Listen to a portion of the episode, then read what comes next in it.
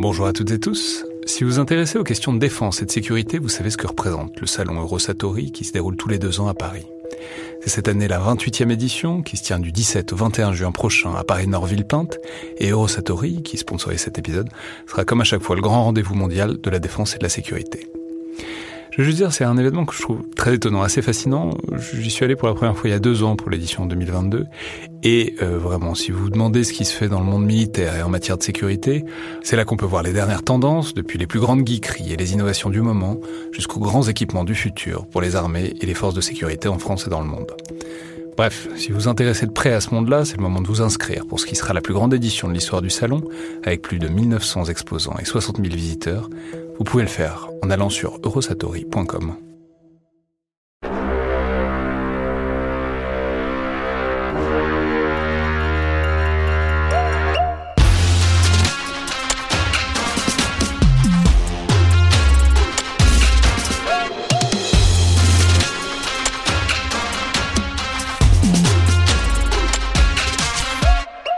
Bonjour à toutes et tous et bienvenue dans Le Collimateur, le podcast consacré aux questions de défense et aux conflits armés. Un podcast associé au Rubicon et réalisé en partenariat avec le Centre des études de sécurité de l'IFRI et avec le soutien de la DGRIS du ministère des Armées. Je suis Alexandre Jublin et aujourd'hui pour parler euh, de toutes les choses qui explosent et qui doivent inviter les soldats à bien réfléchir avant de poser le pied par terre, à savoir les mines et les engins explosifs improvisés qu'on appelle généralement par leur acronyme anglais les IED.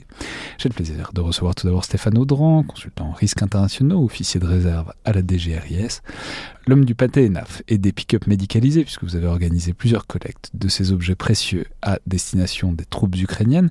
Et je peux rappeler que vous êtes déjà passé par ce micro pour, pour parler des armes légères et de leur trafic. Donc bonjour et bienvenue à nouveau dans le collimateur. Bonjour Alexandre. Et ensuite Isabelle Dufour, directrice des études d'Eurocrise, une agence d'intelligence d'intelligence stratégique, pardon, je, signale que vous étiez aussi déjà passé par ici à l'époque pour l'émission sur la RNS, la Revue nationale stratégique de 2022, qu'on avait à l'époque bien examiné sur, sous toutes ses coutures, disons, avec aussi Elie Tenenbaum et Tara Varma, mais que vous avez aussi participé plus récemment au contre-commentaire du 14 juillet, qu'on fait un peu chaque année euh, en direct sur Twitter. Et je peux signaler que c'est particulièrement votre sujet aujourd'hui, puisque vous faites une thèse sur les IED, et notamment sur la manière dont les armées euh, s'adaptent à l'évolution de ces engins. Donc bonjour et bienvenue à nouveau dans le collimateur. Bonjour Alexandre. Alors, les mines et les IED, c'est à la fois un sujet extrêmement ancien et très contemporain, puisque ce sont des outils qui sont assez omniprésents depuis au moins la Seconde Guerre mondiale, dans tous les conflits symétriques comme asymétriques, hein, de la guerre du Vietnam à l'Ukraine actuelle, où on voit euh, en ce moment sur le front ukrainien tous les effets que peuvent avoir ces outils pour bloquer le front et pour ralentir euh, des offensives et même d'une manière générale euh, tout mouvement significatif. Mais il y a avant tout peut-être un effort de clarification conceptuelle à faire. Alors on voit à peu près l'idée, hein, une mine c'est un truc qui explose quand on pose le pied dessus ou quand on roule dessus, mais encore. à quoi ça ressemble, quel type il y a et quelle différence aussi avec les IED. Je ne sais pas qui veut commencer. Alors peut-être que tu peux commencer par les IED parce qu'en fait tout commence par là en fait. Bah, tout, tout, commence en fait par une euh, charge explosive qui explose euh, au contact ou euh, ou, ou, quand elle sent approcher une cible d'intérêt. Les mines à influence par exemple, il n'y a pas besoin d'être d'être au contact, elles détectent en fait des, des, des vibrations ou, ou une masse magnétique. Euh, L'IED, euh, c'est la, base de tout, effectivement, euh, comme tu le dis, Stéphane, parce que en fait, c'est une charge explosive qui est posée quelque part par terre ou, sous l'eau ou dans l'eau. Et derrière, les mines sont des processus un peu plus standardisés en fait. L'IED se définit par le fait qu'il est improvisé, il est bricolé en fait. Donc chaque IED est quelque part unique alors que la mine, elle est standardisée. Donc pour les forces armées, c'est plus simple, entre guillemets, de traiter des mines parce qu'ils sont toutes à peu près faits pareil. Elles ont des caractéristiques qu'on connaît à l'avance, on sait comment elles fonctionnent, Absolument. Il y a un processus industriel derrière. Alors que l'IED, c'est le paquet mystère. Oui. Donc c'est pour ça si tant est qu'on sache qu'il est là d'ailleurs, mais si, si on sait qu'il est là, ensuite il faut découvrir comment il fonctionne. quoi. Oui, c'est ça. En général, les, les, les, les, EOD, les gens qui travaillent sur les, les, IED, donc déjà, ils ont des qualifications euh, extrêmement euh, poussées, ils sont vraiment spécialistes des IED, et, euh, c'est rare qu'ils qui cherchent à savoir comment elles fonctionnent. Enfin, ils s'en approchent avec la plus grande prudence et ils la font détonner parce qu'il y a des dispositifs de, de piégeage ou anti-relevage qui peuvent exister ou euh, des, des, des, charges secondaires, enfin des, des, dispositifs destinés à, à, créer des explosions secondaires pour viser spécialement ces personnels. Euh, euh C'est-à-dire qu'il y a la mine déjà qui va exploser et en plus il peut y avoir un deuxième piège secondaire qui euh, explose quand quelqu'un veut toucher la mine, quoi. Absolument. Un deuxième piège ou, euh, ou ce qu'on appelle une attaque complexe, c'est-à-dire des, des, tireurs embusqués qui vont, qui vont cibler ces personnels-là. On reviendra là-dessus évidemment parce qu'on peut signaler que euh, les mines et les IED, tout ça ne fonctionne jamais aussi bien que quand il y a quelqu'un qui est aussi là pour tirer, pour tirer sur la personne qui euh, s'en approche. Et, pour rajouter un, peu de complexité sur ces définitions, bien entendu, il y a certaines IED où on voit des effets de série parce que je pense qu'on en parlera. Il y a des fabricants qui ont leurs pattes, qui ont leurs patterns, il y a des matériels qui reviennent souvent, donc il y a des familles. Et par ailleurs, dans les mine, même si effectivement la caractéristique de la mine est d'être un objet très industriel et très reproductible, bah, il y a des unités qui trafiquent leurs mines sur le terrain. Et donc finalement, la frontière n'est pas toujours très nette entre les mines et les IED. Bon, on va en reparler. Juste, euh, je, je précisais que, puisque vous y avez fait référence, Isabelle Dufour, on va pas parler des mines navales, ou si peu, pour la simple et bonne raison que c'est des engins qui sont absolument passionnants, mais qui sont aussi assez différents aux dynamiques, enfin, à la composition et aux dynamiques et aux logiques d'emploi assez différentes. En plus, c'est des histoires euh, assez variées. Typiquement, la Première Guerre mondiale, il n'y a pas tant de mines que ça sur Terre. Par contre, il y en a beaucoup dans l'eau, donc ce serait très compliqué de faire euh, un panorama euh, complet qui prenne en compte les deux. On va rester euh, sur le plancher des vaches et parler des mines terrestres. Alors peut-être re repartons à l'apparition en quelque sorte euh, des mines ou des IED. S'il fallait, alors on peut trouver depuis très longtemps des pièges dans le sol, ça c'est pas, mais à part voilà, disons quels sont les premiers engins qu'on peut qualifier de mines et quand est-ce que ça apparaît? Stéphane Audran alors, la mine dite moderne, elle acquiert ses caractéristiques au début du 19e siècle, à partir du moment où on commence à résoudre la question des matériaux qui la composent. Parce que l'idée d'avoir une mine, c'est-à-dire un objet statique dans le sol qui exploserait au, passage ou à l'influence d'un mobile, ça fait très longtemps qu'on l'a. Depuis le 15e siècle, il y a des essais, en Chine notamment, mais les matériaux n'étaient pas là, parce que la mine doit être dans le sol, donc sensible à l'humidité, à des mouvements de terrain. Donc ce qu'on avait, c'était soit de la terre cuite, soit du bois, soit du métal très coûteux qui pouvait se corroder. Donc c'était pas terrible pour le contenant. L'explosif, le seul qu'on a eu pendant très longtemps, c'était de la poudre noire, qui est un bon explosif, mais qui a le gros défaut d'être très sensible à l'humidité, très hygroscopique. Et puis le déclencheur, la chaîne pyrotechnique, ce qu'on avait jusqu'au 19e siècle, n'était pas terrible. Donc, on a beaucoup tâtonné et pendant des siècles, c'était un... En gros, il fallait y foutre le feu et même quand on y foutait le feu, il fallait que ce soit pas trop mouillé. Alors, il y avait des mécanismes à friction qui pouvaient exister, il y avait des mécanismes à, à cordon, mais ça demandait beaucoup d'entretien. Et donc, ça restait euh, des, des, objets qui étaient proches des, des fortifications. C'est ce qu'on a appelé les fougasses, les camouflets. Donc, des choses qui étaient faites pour protéger les abords immédiats de forteresses dont les garnisons pouvaient assurer de l'entretien. C'était pas vraiment... n'a donc pas seulement été un, un, un article de boulangerie, c'était aussi euh, un dispositif piégé. Tout à fait. Et c'est au 19e siècle, et en particulier avec la guerre de sécession, qu'on a l'apparition de matériaux euh, qui permettent de résoudre ces questions.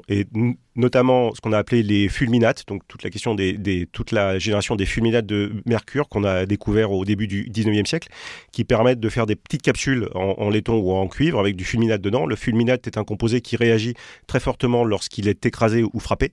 Donc ça a permis de faire euh, de la percussion dans les armes à feu et aussi dans les chaînes pyro pyrotechniques des mines. On a développé aussi des nouveaux explosifs au, plomb ou des explosifs à, l'azote au, cours du 19e siècle. Et puis on a eu aussi des nouvelles idées de contenants avec des contreplaqués, avec du goudron. Donc tout ça fait que euh, début 1862, pendant la guerre de sécession, il y a les premiers essais de, de la mine moderne par un type qui s'appelle Capitaine Rains donc euh, euh, début 1862, c'est la campagne de, la péninsule. Donc l'armée de l'Union débarque 100 000 hommes commandés par McClellan sur la péninsule qui mène jusqu'à la, capitale confédérée, Richmond. En face d'eux, il y a un très faible rideau de troupes, quelques milliers d'hommes, et il y a ce capitaine confédéré qui avait déjà bricolé un peu pendant les guerres indiennes, qui pose quelques mines. Et dès le début, on se rend compte d'un effet qui est un effet, un effet central de la mine, qui est un effet un, effet très inhibiteur pour le mouvement, bien au-delà des pertes réelles qu'il inflige. C'est-à-dire que les armées de l'Union marchent sur les premières mines, les découvrent, et il y a une paralysie dans la troupe, la cavalerie ne veut, plus bouger, donc euh, voilà, l'Union est, vraiment paralysée par quelques engins. Oui, mais disons-le tout de suite, c'est quelque chose qui est central dans tous ces dispositifs, c'est leur effet psychologique. C'est-à-dire, c'est le fait. Euh, mais c'est intéressant parce que dans cette première, dans cette guerre de sécession, donc dans cette première, euh, dans ce premier conflit où on les voit apparaître, il y a déjà à la fois une terreur réelle et en même temps aussi un très grand choc, une très grande indignation, l'idée que c'est des dispositifs qui sont complètement inhumains, qui sont scandaleux. Et euh, du coup, on voit que là déjà la mine vaut pour son effet matériel, et puis ça vaut aussi pour euh, la dimension euh, psychologique. Ça, ça force tout le monde à se recomposer un peu différemment par rapport à ce danger. Oui, il y a un effet psychologique qui est important. Et, euh, et, qui est pris en compte de plus en plus euh, dans, les armées en fait et qui est disproportionné au regard des dégâts qu'elle cause. Je veux dire, elle cause énormément de dégâts, c'est pas la question. Mais si je prends l'exemple des, IED en Afghanistan, euh, c'est pas la première cause de mortalité des forces françaises, ce sont les, tirs en fait. Et euh, il y a eu moins de dégâts en fait par les IED en proportion en Afghanistan qu'au Mali. Et en fait, c'est des statistiques qui surprennent toujours un peu quand, je les livre. Je parle des, forces françaises.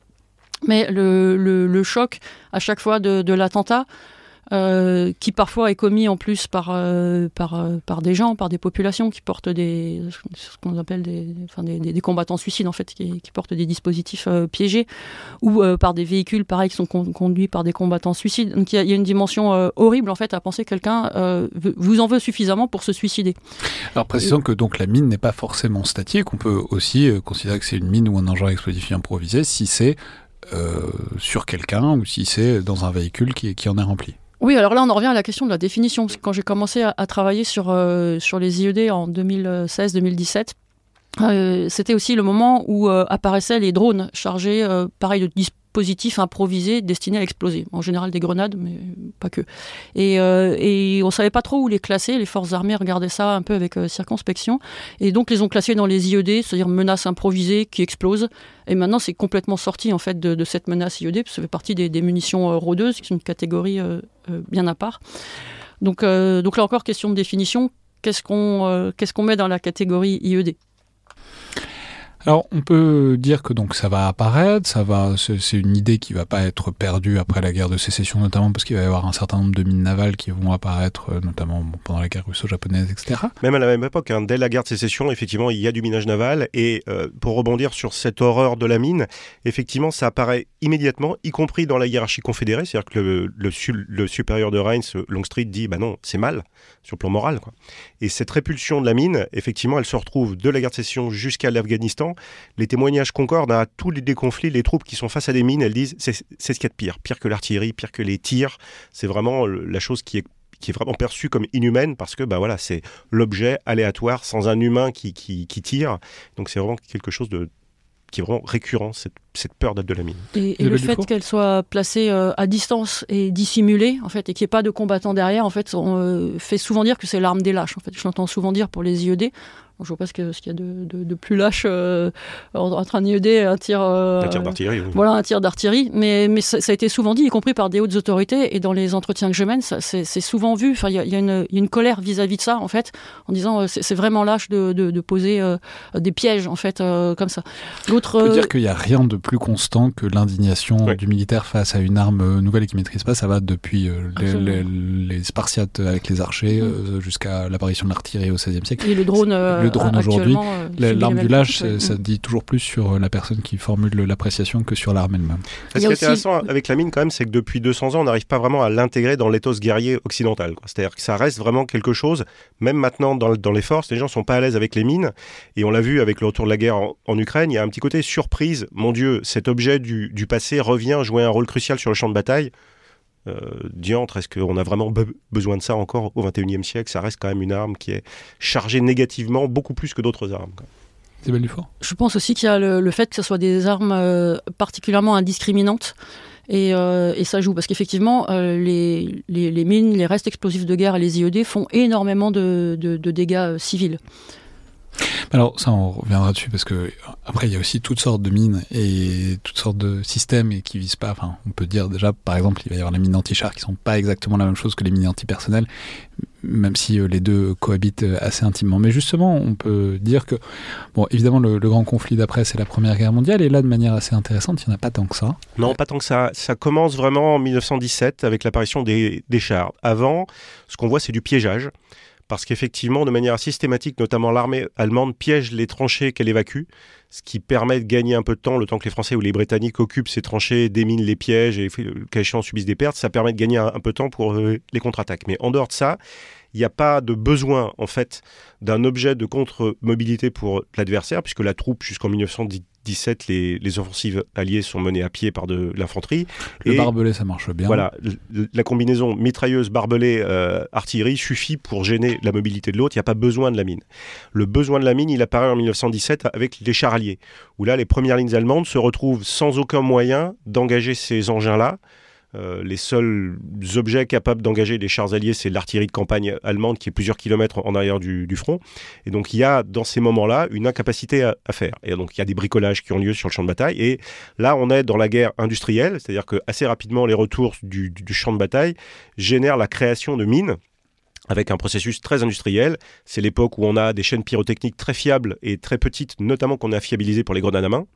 C'est l'époque où aussi on a une profusion d'explosifs à, l'azote euh, qu'on a développé euh, par euh, le procédé Haber-Bosch pour alimenter le front. Et c'est l'époque où aussi on a des nouveaux matériaux pour pour contenir cette mine, donc des tôles embouties, des contreplaqués solides. Et donc ça va permettre à l'armée allemande de faire des mines des grosses mines anti-chars. Et la première mine moderne, c'est une mine euh, qui est vraiment contre les véhicules, sur laquelle on peut sauter à, pieds joints et qui ne saute pas, hein, parce qu'elle est faite pour, euh, pour céder à des pressions de 200-300 kg, avec des, avec des poignées, et que les troupes allemandes peuvent soit laisser derrière elles quand elles se, replient, soit jeter sous les chenilles des chars alliés pour euh, les immobiliser et après les détruire. Juste parce que sinon ça va m'obséder. C'est quoi le procédé Haber-Bosch Alors le procédé Haber-Bosch, c'est le procédé qui permet de capter l'azote atmosphérique euh, et de le catalyser pour en faire de l'ammoniac, ce qui a permis le développement des engrais modernes euh, à l'azote, des ammonitrates et des urées, et ce qui a permis aussi le développement des explosifs modernes à l'azote, euh, qui ont eu une importance. Donc les poudres sans fumée, ça s'appuie sur des procédés de conversion de l'azote, au début avec des guanos sud-américains, et à la fin du 19e siècle, le Graal industriel européen, c'était cette conversion de l'azote atmosphérique pour en faire bah, différents composés chimiques. Je ne regrette pas d'avoir posé la question. Je ne pensais pas que le guano sud-américain arriverait dans cette conversation, mais j'en suis euh, très heureux. Alors, donc, une utilité, une utilité quand même euh, limitée, puisque ça arrive à la fin et ça ne gêne manifestement pas euh, le, ça, ça, ne change manifestement pas le déroulement des opérations. Ça gêne pas le déroulement des opérations, mais l'armée allemande y prend goût entre guillemets. C'est-à-dire que quand elle se replie, elle se rend compte que quand elle a plus le temps de valoriser le terrain par des tranchées et des barbelés, poser des mines, ça reste très utile, c'est vite fait, on peut en produire beaucoup pour pas cher et ça permet d'entraver les axes de progression alliés. Et donc voilà, effectivement, ça change pas le cours du conflit, mais les Allemands au moins se disent ah tiens ce truc-là pour la contre-mobilité, c'est pratique. Et ça n'est donc pas tombé dans l'oreille euh, d'un sourd puisque ça, euh, il va y avoir une sorte de profusion, enfin disons d'efflorescence pendant l'entre-deux-guerres qui va pas forcément se voir sur beaucoup de champs de bataille, mais ça va arriver en tout cas très clairement dès les débuts de la Seconde Guerre mondiale, et puis surtout à partir de 1942, c'est-à-dire à partir du moment où les Allemands vont être euh, sur le repli, de combattre en position défensive, on va s'apercevoir que les Allemands, en fait, ils sont très très très bons euh, pour les mines. Ils ont développé une panoplie impressionnante de mines, et surtout, ils savent très bien les utiliser, ce qui n'est pas forcément le cas de tout le monde euh, à l'époque. Oui, alors effectivement, sur le plan doctrinal, l'Allemagne est le pays qui réfléchit à l'usage de la mine entre les deux guerres. Par rapport à d'autres pays qui ont des mines en stock voire qui en développent quelques-unes, mais qui ne réfléchissent pas vraiment à leur usage. La doctrine française de juin 40 sur les mines, on a quelques mines, on s'y est mis très tard, c'est de faire des lignes de mines en merlon, couvert de terre, mais voilà, on n'a pas une doctrine très aboutie. Alors que Guderian, dès ses premières réflexions, dit, bah oui, la mine jouera un, rôle de contre-mobilité assez dynamique, entre guillemets. De contre-mobilité, donc simplement empêcher l'adversaire de manœuvrer librement lui interdire certains espaces, euh, voilà. Et alors il y a des lui interdire certains espaces, on peut le dire tout de suite, ça a aussi le mérite de surtout le canaliser. C'est-à-dire c'est la mine ne, vaut pas comme c'est pas une ligne infranchissable, ça ne l'est jamais.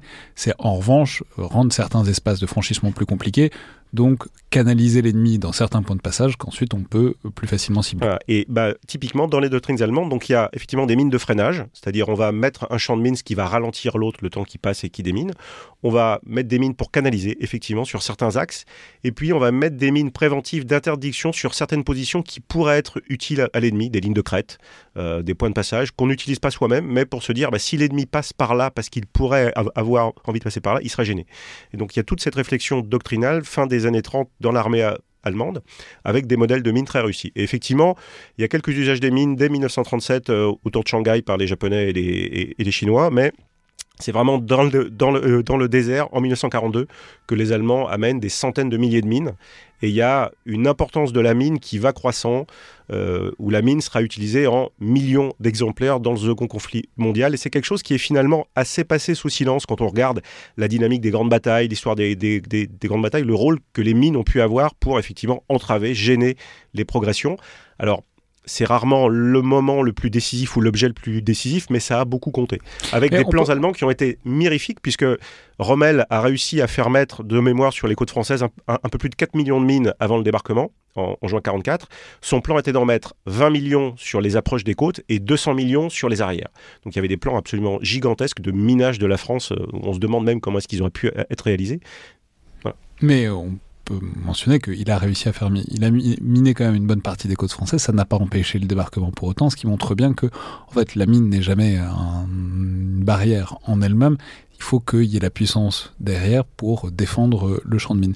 Mais juste, on peut ajouter... Euh, juste un mot pour ajouter que ces mines de la Seconde Guerre mondiale euh, que, que, tu évoques en Afrique du Nord, elles sont, euh, comment dire, une ressource intéressante pour certains groupes en fait qui utilisent des IED et qui vont donc les, les déterrer dans, dans, les déserts. Alors elles sont dans un état euh, aléatoires, mais euh, en tout cas, certaines se retrouvent dans des composants d'IED qui, euh, qui sont utilisés actuellement. Parce qu'effectivement, le désert préserve plutôt bien les, explosifs, à la différence de, de, climats qui sont plus humides et qui, sur lesquels il y a plus de, problèmes de, de vieillissement. Que, que la, question en fait des, des restes, des restes explosifs de guerre ou des restes de, mines est, vraiment cruciale en fait dans la lutte dans le contre IED. Et elle n'est pas tellement prise en, en, compte parce que ça demande des moyens humains et financiers assez considérables. Et puis finalement, tant que personne ne va les chercher, elle ne gêne pas. Donc, tant qu'on est là-dessus, on peut mentionner que, notamment, c'est pour la bataille d'El Alamein, où Rommel mine de manière considérable les, les, abords. Mais ce qui est intéressant, c'est que c'est des mines essentiellement anti-chars euh, et anti-tanks.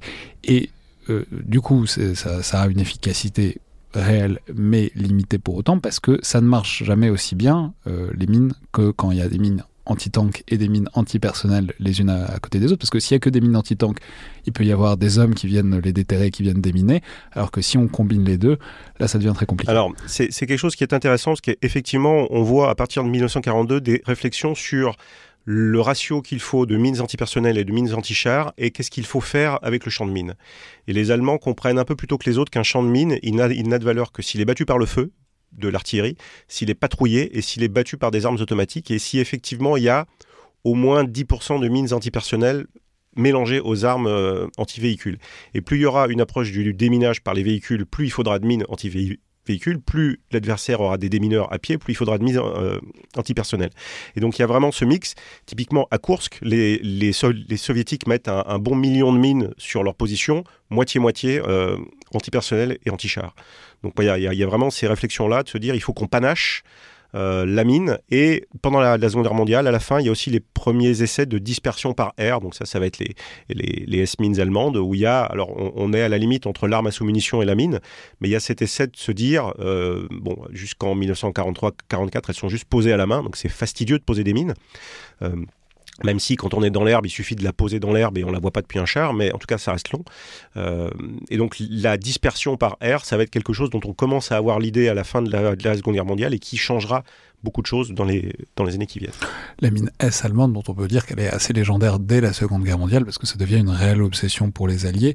On revient encore à l'effet psychologique, c'est il y a les dégâts que ça fait, et puis il y a aussi le fait qu'on y pense en permanence. Mais euh, simplement pour mentionner, tant qu'on en est à la manière de disposer les choses, il faut mentionner qu'il y, a une chance à faire euh, un champ de mine.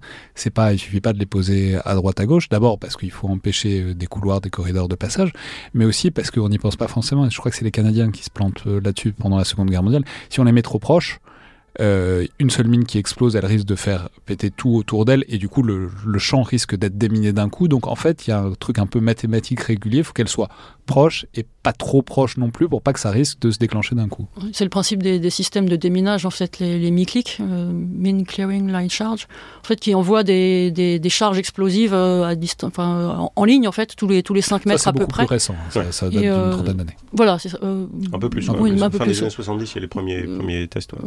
Et, euh, et, en fait, qui font, qui font exploser le, champ de mine, mais juste pour créer un, corridor de quelques mètres, enfin une dizaine de mètres, 14 maximum, sur 100, 120 mètres grand maximum. Quoi. Sachant que le déminage euh, qui est fait euh, comme ça n'est pas non plus efficace à, 100%. Hein. Il y a des, zones, des zones blanches, disons, aveugles, qui peuvent être encore dangereuses. Oui, et puis en plus, il y a une compétition entre les gens qui conçoivent les mines et les démineurs, et les mines modernes maintenant sont résistantes à, la surpression. Et donc voilà, il y a, ce qu'il faut rappeler, c'est qu'une mine, une de ses caractéristiques, c'est que c'est pas cher. Ça coûte quelques euros pour les plus petites, quelques milliers d'euros pour les plus grosses et les plus complexes, mais ça reste quand même quelque chose de pas très cher, qui peut être produit en très grande série. Et donc les mesures d'adaptation contre le déminage, elles évoluent tout au long de l'histoire de la mine et elles accompagnent l'industrialisation. Typiquement, pendant la, Seconde Guerre mondiale, on commence à avoir des détecteurs Donc là, on rentre dans le déminage. Mais on commence à avoir des détecteurs de métaux. Euh, c'est notamment les Britanniques qui développent ça. Voilà, parce qu'effectivement, euh, les anglo-saxons ont de l'avance dans tous les, la compréhension des, phénomènes électromagnétiques. Et puis aussi que les Britanniques se sont mis à miner massivement les plages, euh, les plages britanniques du sud pour éviter un débarquement allié. Et que, en fait, les Allemands ne débarquant pas, les mines restent là, et donc il faut trouver un moyen de les retrouver. Et donc, vous parliez de, justement de cette science de la pose des mines, c'est quelque chose qui évolue aussi avec les moyens de déminage et avec les moyens de désactivation de la mine. C'est-à-dire qu'au début, quand on commence à avoir des champs de mines posés, effectivement, on se dit, bah, il faudra peut-être les déposer un, jour. Ça veut dire qu'on va avoir des poses très mathématiques avec des patterns, avec des motifs. Et effectivement, il vaut mieux respecter ces motifs-là pour que ses propres sapeurs, si un jour il faut enlever ces mines, ils puissent les relever facilement. Le problème, c'est qu'une fois que l'ennemi a compris votre pattern, votre schéma, il va pouvoir déminer aussi lui facilement.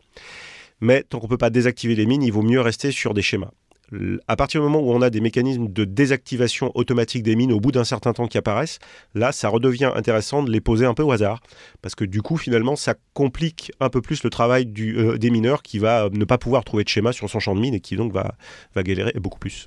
On en reparlera parce que c'est évidemment une c'est le fait que la mine meurt au bout d'un moment, qu'elle elle devient inerte selon différents mécanismes, et c'est évidemment plutôt comme ça qu'en tout cas les armées occidentales essayent de les faire depuis euh, quelques décennies.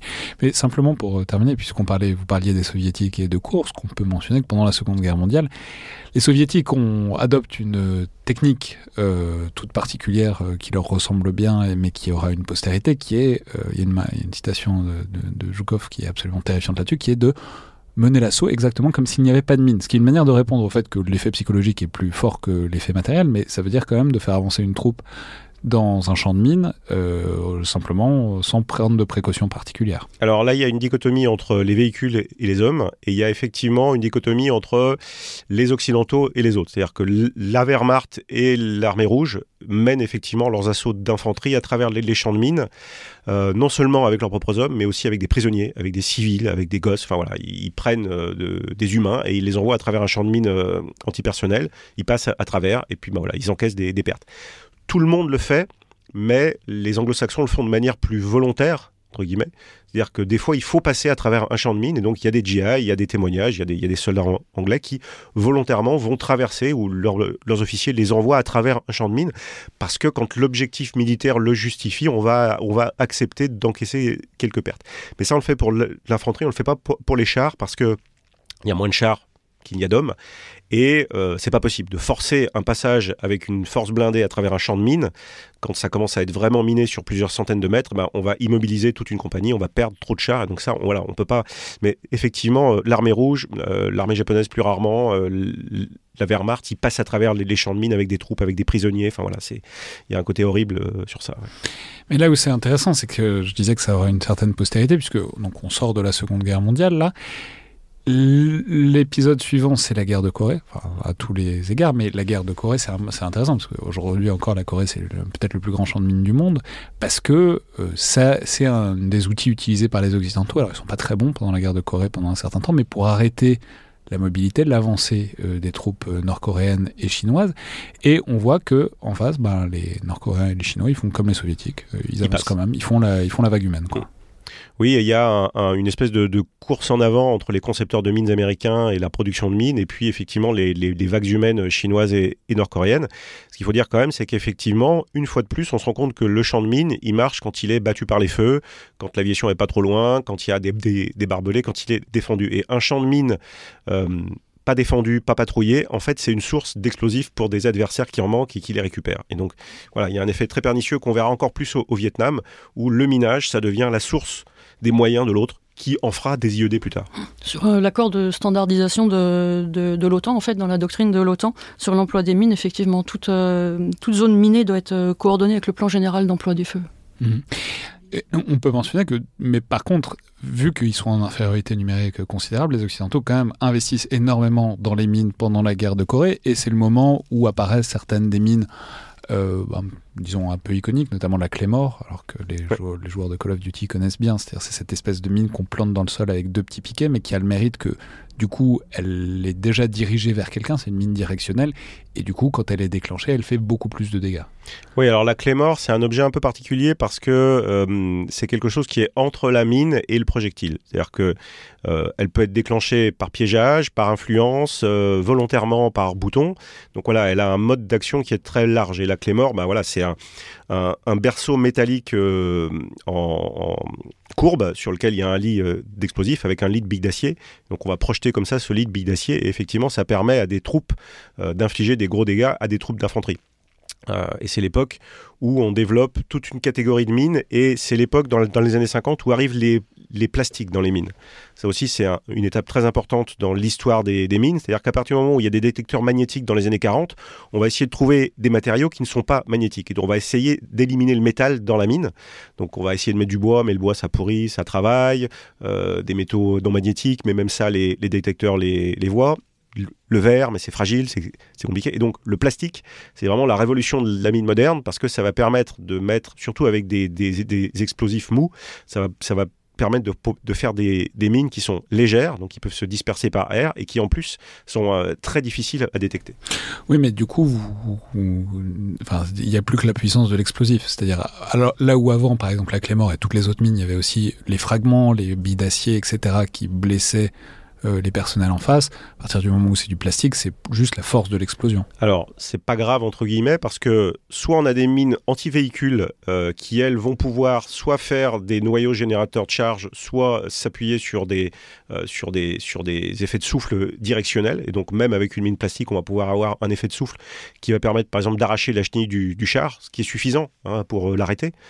et si effectivement le champ de mine est bien battu par des, armes anti-char, eh ben, le, fait d'arrêter le char, on va, on va pouvoir le le détruire très facilement. Et sur des mines qui sont antipersonnelles, l'objectif de, la mine, c'est pas de tuer, c'est d'arracher le pied, c'est de démoraliser, c'est de blesser. Ouais, mais ça, parlons-en parce que c'est un, truc dont on. Enfin, c'est un peu glauque, hein, mais c'est. Certains des mines, et notamment les mines bondissantes, euh, c'est-à-dire les mines qui sautent et qui. ça existe et qui, du coup, explosent en hauteur, l'effet, c'est pas forcément euh, de tuer euh, la personne, l'effet, c'est de la blesser et, du coup, ce faisant, d'immobiliser aussi les camarades autour euh, pour porter secours, etc. Ce qui est plus obligatoire que s'il y a quelqu'un de décédé. Et du coup, notamment si le champ est bien battu par les feux, évidemment, ça permet de faire encore plus de dommages. Oui, et hum, c'est vraiment quelque chose aussi hum, dont on a les, récits, c'est-à-dire que le blessé déclenche chez ses camarades un, comportement de préservation. C'est-à-dire qu'on va essayer de sauver le copain, on va essayer de se replier avec le copain, et donc toute la mission s'arrête. Alors que le tué, bah, il, déclenche un réflexe de colère, de vengeance, et la, mission ira peut-être plus loin qu'elle n'aurait été. Et donc on a tout intérêt sur le plan euh, froidement militaire de blesser un maximum les gens. Alors ensuite, euh, il y a la guerre du Vietnam, et la guerre du Vietnam, c'est intéressant parce que ça ouvre à bien des égards beaucoup des conflits asymétriques qui vont suivre et de l'emploi euh, des IED là-dedans. Alors on peut dire, bon, les Américains emploient des mines euh, dans la guerre du Vietnam, mais c'est surtout les Viet Cong qui vont s'en servir et de manière aussi assez créative parce qu'ils en ont pas beaucoup. Donc là, on est plus dans l'IED que dans la mine, mais en même temps, c'est des IED qui parfois sont faits à partir des mines qu'ils ont volées aux Américains ou qu'ils ont récupérées. Et là, il y a, commence à, on commence à avoir un usage. On n'est plus dans du grand conflit symétrique où c'est un truc défensif, où il s'agit d'empêcher l'ennemi de passer.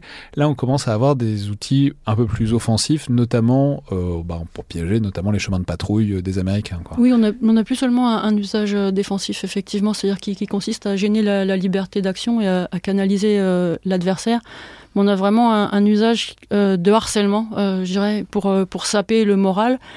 Et, obligé à surinvestir le, volet défensif. C'est-à-dire que vous êtes obligé de, passer avec des moyens de détection. du coup, tout, déplacement devient un peu plus compliqué, en fait, et, vous expose considérablement. Après, les Américains ont aussi utilisé des, mines antipersonnelles en grand nombre hein, durant la, guerre du Vietnam.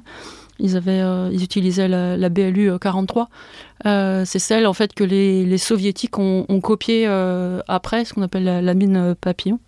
La, PFM1 qu'on retrouve actuellement sur le conflit en Ukraine en quantité ahurissante, parce qu'il y a eu des millions et des, millions de produits. Une toute petite mine plastique où simplement la pression entre deux doigts suffit pour la, déclencher. Il faut, 5, il faut 5 kilos de pression cumulée, c'est-à-dire que si elle a, elle a déjà pris un ou deux chocs mm. avant et que vous mettez 500 grammes de, pression. c'est un piston qui s'enfonce progressivement. Non, c'est un liquide en fait qui comprime un tube dedans. en fait, c'est un explosif visqueux. C'est ça. Et, mais pourquoi papillon parce, qu'elle ressemble à. Ouais, en fait, elle, a une forme. C'est du. Elle, est euh, en général verte ou, blanche et, de, en plastique moulé. Et euh, euh, elle, elle, a cette forme-là parce qu'elle peut être dispersable par, par la voie des airs. Et du coup, ça lui permet d'avoir un, comment dire, un, vol qui, qui, ralentit un peu, qui tourbillonne et, et imposé en douceur, sachant qu'elle est déclenchée au bout de trois minutes. Euh, donc elle n'est pas active euh, durant son temps de vol, disons. Et, euh, ensuite, effectivement, elle se déclenche vraiment au, passage d'un humain. Et, le but, pour en revenir aux, propos d'avant, le but, c'est effectivement de, de, blesser sur cette mine-là, parce qu'elle a une charge explosive vraiment infime. Et par contre, elle fait des dégâts considérables. Et elle a fait des dégâts considérables en Afghanistan, en fait, quand les soviétiques s'en sont servis, parce que les, enfants, notamment, la, la ramassaient parce qu'elle a une forme amusante, celle du, papillon. Quoi. Donc c'est aussi le moment euh, entre la guerre de Corée et la guerre du Vietnam, c'est le moment où on développe vraiment la dispersion par air, c'est-à-dire on commence vraiment à pouvoir faire des bombardements, faire des grands lâchers par avion, et du coup, évidemment, euh, miner un champ, un espace de manière beaucoup plus rapide et beaucoup plus efficace. effectivement, il y, a, une approche qui n'est pas la même entre les deux camps, entre guillemets. Le, les, les Viet Cong et le Nord-Vietnam utilisent la mine de manière ciblée, le long des chemins de patrouille, le long de, enfin là, pour faire des pièges. Euh, alors que les Américains vont essayer de faire de l'interdiction, soit sur le long de la piste Ho Chi Minh, donc des axes logistiques, soit faire de l'interdiction sur des zones euh, où ils savent qu'il y a des combattants Viet Cong ou de l'armée. Et donc ça suppose un minage euh, aérien délibéré très très très large. Et à tel point qu'on n'a pas de chiffres, mais on sait qu'il y a des centaines de milliers de victimes de ces mines-là. Chez les Américains aussi, il y a quand même de nombreuses victimes. Hein, et dans ce conflit, il y a deux à trois fois plus de pertes qu'en Corée ou pendant la Seconde Guerre mondiale qui sont infligées par la mine. Mmh, c'est 28% à peu près euh, des morts et 33% des, des, pertes euh, morts et blessés. Euh, à peu près parce que, comme tu le dis, les, chiffres, déjà les chiffres contemporains en fait sur la guerre d'Irak de, et d'Afghanistan sont assez difficiles à, avoir avec précision. Et alors sur le Vietnam, moi je m'y intéresse dans le cadre de, de ma thèse, c'est vraiment très aléatoire. Quoi. Mais encore une fois, l'effet psychologique est plus fort que l'effet matériel, et du coup, c'est pas c'est pas tant euh, tuer des Américains à chaque patrouille que le fait que chaque patrouille y pense. Et ce qui est intéressant, c'est que hum, c'est beaucoup plus facile d'avoir des, chiffres sur des véhicules que sur des humains, parce que les blessures humaines, souvent, bah, sur le, dans, les hôpitaux de l'arrière, on soigne le, type parce qu'il a été blessé par un éclat. Et donc on ne sait pas forcément qu'est-ce qui a causé l'éclat. Alors que les véhicules, on a un peu une meilleure idée. Et typiquement, pendant la Seconde Guerre mondiale, les chars alliés, il y a à, peu près 20% des pertes des chars anglo-saxons qui sont causées euh, par des mines. Donc c'est quand même assez considérable. En fait, c'est la deuxième cause de perte après les tirs anti-chars directs. Euh, devant les, charges creuses, c'est les, mines. donc ça, a été, on savait depuis 70 ans que la mine sur les forces mécanisées a un impact très très fort. Sur les forces d'infanterie, c'est 6-8% euh, pendant la pendant la Seconde Guerre mondiale, pendant la guerre de Corée aussi, et effectivement sur le Vietnam ça explose, de même que les pertes par armes automatiques explosent, parce que c'est l'époque où se généralisent les armes automatiques pour euh, l'infanterie, et finalement les pertes causées par l'artillerie diminuent, parce que le Viet Cong a, assez peu d'artillerie. J'ajouterais juste que euh, les, pertes, en plus, elles sont comptabilisées euh, jusqu'à jusqu'il y a peu que les pertes visibles, c'est-à-dire que toutes les, blessures invisibles, qui sont en fait considérables, et CF l'emploi, enfin le, les, comment dire, les dommages psychologiques importants et la que ça, euh, que ça impose, dont on parlait. Et, euh, et, elles n'étaient pas comptabilisées. Et en fait, on se rend compte qu'il y a des, dommages, euh, alors sur le, stress post-traumatique, mais aussi des, pertes auditives, etc. Des commotions cérébrales. Voilà, dues à l'effet de souffle, qui sont pas perçues tout de suite parce que ben, on est dans l'action, parce que etc. Et puis un mois, deux mois, deux ans plus tard, en fait, on se rend compte que ben on, perd des, des personnels comme ça. Aujourd'hui, on les comptabilise, mais c'est vraiment très très récent.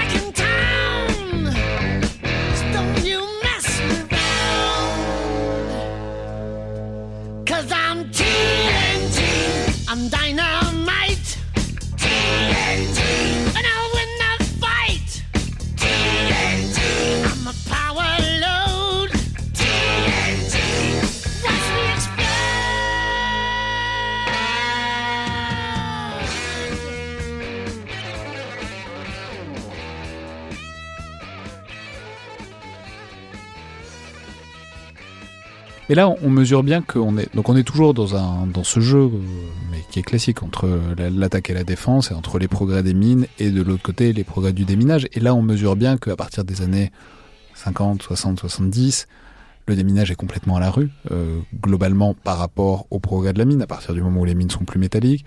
À partir, on, l'a pas dit, mais aussi, euh, quand bien même vous auriez un détecteur à métaux, il suffit que ce soit dans un coin où il y a du métal un peu partout. Par exemple, au Vietnam, enfin bon, des, endroits où il y a du métal dispersé, bah votre, dès que votre poêle à frire, elle sert plus à rien ou presque. Donc en fait, là, on commence à arriver dans une période où les mines sont quand même, c'est pour ça j'imagine que les soviétiques en produisent autant, mais qui sont un outil quand même remarquablement efficace et contre lequel il n'y a pas réellement de parade organisée. En tout cas, la technologie de déminage ne progresse pas à la même vitesse. quoi. Bah, on a le déminage mécanique, c'est-à-dire qu'on a des véhicules, des chars avec des fléaux, avec des masses qui vont essayer de, comme ça, les chars Scorpion britanniques notamment, c'est très marrant comme affaire. C'est donc un char, enfin un, véhicule quoi blindé avec devant une sorte de longue perche et des chaînes qui tournent euh, pour essayer de déclencher tout ça. Bon, c'est quand même pas bien efficace. On a utilisé des charrues aussi, des socs de, de charrues qu'on va pousser, des bulldozers qu'on va pousser. Euh, mais effectivement, c'est une époque où on se dit, bah, la mine, il faut la faire sauter. C'est ce qui est le plus simple. C'est-à-dire que soit on va poser des explosifs, on va tirer de l'artillerie, on va utiliser aussi des, FAE, des bombes à, effet de souffle, ou des bombes à effet thermobarique, ou des très grosses bombes, des très grosses BLU, des sea cutters qui, vont, par un, effet de souffle, aller faire déminer toute une zone. parce qu'effectivement, le relevage à la main, c'est quelque chose de très coûteux, très aléatoire et très difficile. Euh, et donc on, va s'engager comme ça. C'est les années aussi où euh, on va avoir la guerre Iran-Irak, qui va être aussi un grand retour de la mine sur le champ de bataille, donc avec des millions de mines posées.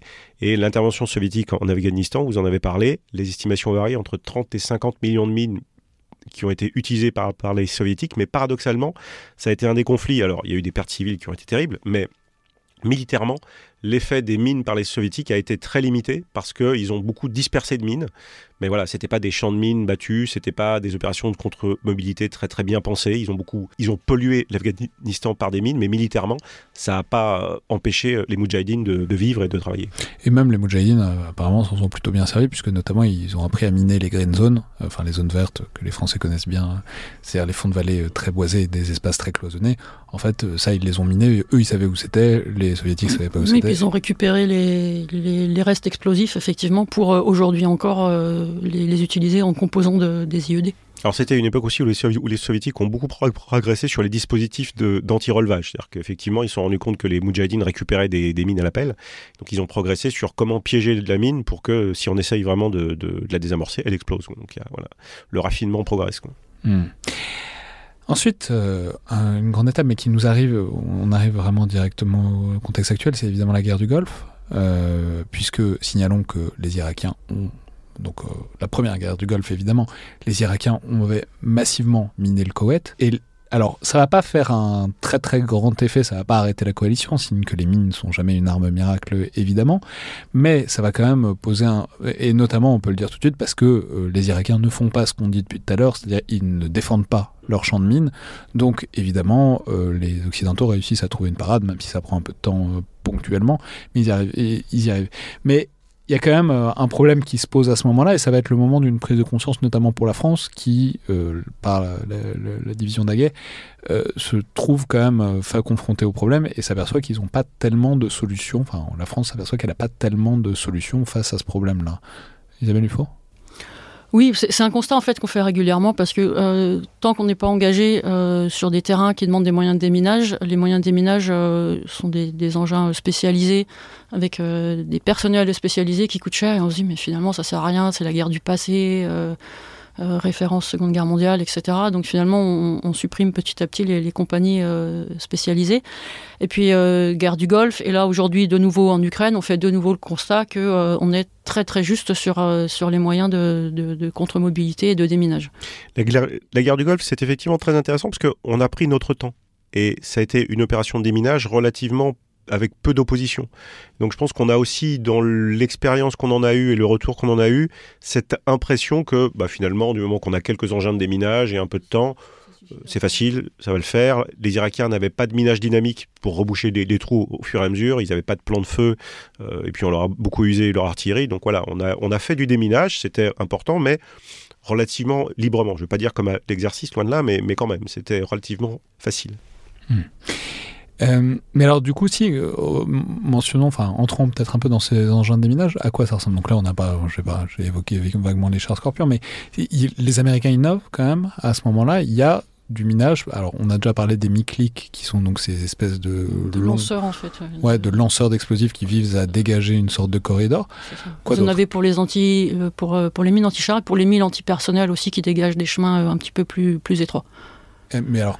Quoi d'autre En gros, en gros il y a deux grandes solutions. Soit vous avez un déminage mécanique qui consiste à, passer dessus ou à faire semblant de passer dessus avec un, un leurre massif, massif pour, massif pour, euh, comment dire, pour déclencher la mine ou l'IED. Donc ça, c'est en gros, on prend un char ou un bulldozer bien blindé. Ou ce que vous voulez, ou un tracteur robotisé, comme euh, il y a des, essais actuellement euh, en Ukraine. Sachant qu'il y a deux approches là. Soit on a des véhicules spécialisés, soit on crée des kits pour des véhicules plus standards. Et l'avantage du kit, c'est qu'on va pouvoir équiper peut-être plus de chars, ce qui permettra de ne pas se retrouver bloqué quand le véhicule spécialisé se fait détruire, ce qui est arrivé aux, Ukrainiens en début d'offensive. Oui, en, général, c'est un kit additionnel sur un, châssis de, char. Par exemple, c'est ce qu'on a euh, en France. Nous, c'est un, système de déminage pyrotechnique pour mine anti-char. SDP Mac, euh, qui, est rénové actuellement avec un, système euh, Vulcain, et en fait qui est installé sur un, châssis d'AMX 30 et, qui reprend la configuration de, l'engin blindé du génie et sur lequel on a installé le, lanceur israélien, le, Carpet. Donc, en fait, c'est des kits. C'est un, lanceur de, de, charge pour déclencher les. Voilà, ouais c'est ça. Et, euh, et, donc, en fait, c'est des, des, kits qui sont, euh, qui sont euh, modulables. Ce ne sont pas des, des engins, comment dire, extrêmement spécialisés comme pourrait l'être un, un, système d'armes euh, aérien. Quoi. Mais, euh, mais ça, oblige à des micro-parcs. C'est un peu cher, c'est un peu dangereux, etc. Et puis par ailleurs, il y a toujours la possibilité que le champ de mine soit défendu. Donc on mesure bien qu'il y a intérêt à ce que ce soit pas trop cher, plutôt rustique et qu'on puisse en installer beaucoup. Il faut que ce soit modulable parce que euh, au bout de, de quelques explosions, euh, il faudra le changer. Il, ouais, il, faudra, il faudra changer certains éléments. Parce qu'on n'a jamais 100% des mines, donc il risque d'y en avoir une qui pète. Alors en plus, ah bah de toute façon, le, but c'est de, de, faire, euh, de faire exploser des mines quand vous passez dessus avec un rouleau. Donc, dans ce cas-là, les, systèmes modulables, euh, c'est indispensable si vous voulez pas changer tout. tout ça se cumule. Hein. On va d'abord lancer une MICLI Ensuite, on va faire passer euh, l'engin de déminage et éventuellement après un, bulldozer pour aller repousser sur le côté de l'itinéraire euh, ce qui pourrait rester. Donc voilà, il y a, y a plusieurs passages pour essayer de faire en sorte que l'itinéraire soit, soit, déminé au, mieux. Et typiquement en Ukraine, là, on voit que les Russes, ils empilent deux mines l'une sur l'autre pour que la mine supérieure soit déclenchée par l'engin de déminage, mais pas la, mine en, dessous, et qu'elle reste pour le, le, passage suivant. Donc voilà, c'est une, une, course sans fin entre les, idées de déminage et les idées de contre-déminage. Hmm. Euh, alors maintenant, on arrive euh, peut-être à ce paradigme un peu différent qui va être après le 11 septembre, le contexte de la guerre euh, enfin, war terror, enfin en tout cas des interventions extérieures des États-Unis et puis euh, ponctuellement des armées alliées aussi. Donc on revient un peu dans un contexte qui peut rappeler euh, soit le Vietnam, soit euh, la, guerre d'Afghanistan. D'ailleurs, ça tombe bien, ça se passe encore en Afghanistan, mais de disons d'armées occidentales qui se retrouvent face à des engins qui sont plus ou moins standardisés, mais généralement improvisés et qui sont utilisés comme euh, une manière d'interdire certains passages, ou en tout cas de euh, faire réfléchir euh, avant, disons, de gêner le contrôle du territoire que les armées occidentales peuvent déployer. Oui, au début, c'est une façon de, gêner l'adversaire. Mais comme je, disais tout à l'heure, il y a un système tactique en fait autour de l'IED. Il ne faut pas considérer seulement l'IED comme tout à l'heure, on disait qu'il ne faut pas considérer seulement la mine ou le champ de mine. Enfin, si c'est pas inclus dans un, schéma tactique, en fait, ça sert à rien. Et l'IED, c'est un petit peu pareil. Donc, il y a eu des schémas tactiques qui ont évolué. Euh, qui ont évolué assez rapidement et de façon assez inventive en fait parmi les, groupes djihadistes qui se parlaient entre eux en fait. Il y a eu des échanges entre les théâtres euh, irakiens et afghans entre euh, et intra-théâtre entre l'Irak pendant que les Américains y étaient et puis ensuite l'Irak au moment des, des opérations contre contre l'État islamique en Irak et en Syrie. Et donc, ce sont, des, innovations qui sont pas seulement euh, sur le sur l'objet euh, lui-même, sur l'IED, mais qui sont des innovations tactiques. Donc, l'usage défensif euh, au début, oui, parce que c'est évident, et puis le, piégeage des routes, c'est tout ce, c'est ce qu'on a tous à l'esprit en fait. Mais mais il faut pas s'y limiter en fait. Il y a eu vraiment des, schémas tactiques pour parler des attaques complexes, par exemple, l'IED est un prétexte en fait pour immobiliser la force, et finalement Si vous n'avez pas d'explosif dans votre IED, c'est pas très grave. Vous mettez une cocotte minute avec deux fils qui dépassent et vous immobilisez en fait la colonne parce qu'il faut aller reconnaître. Donc il faut déployer des gens parce que bah, vous craignez justement qu'il y ait des tirs, etc. C'est en fait c'est le point de départ de l'embuscade quoi. C'est une manière de ralentir la colonne. De, alors arrêter un convoi à l'arme automatique c'est compliqué. Par contre si vous trouvez une manière de l'arrêter, que ce soit avec un vrai IED ou en tout cas une suspicion d'IED, ensuite c'est vachement plus facile de le prendre d'assaut, même avec des moyens très asymétriques. C'est ça. Et puis même si vous le prenez pas d'assaut, finalement, si votre, euh, votre colonne elle est confrontée à, à 10 épisodes de, ce genre-là dans la journée, euh, il faut faire venir des fois des moyens spécialisés parce que toutes les unités n'ont pas euh, en propre des, les moyens spécialisés en permanence parce qu'encore une fois ils sont pas très nombreux.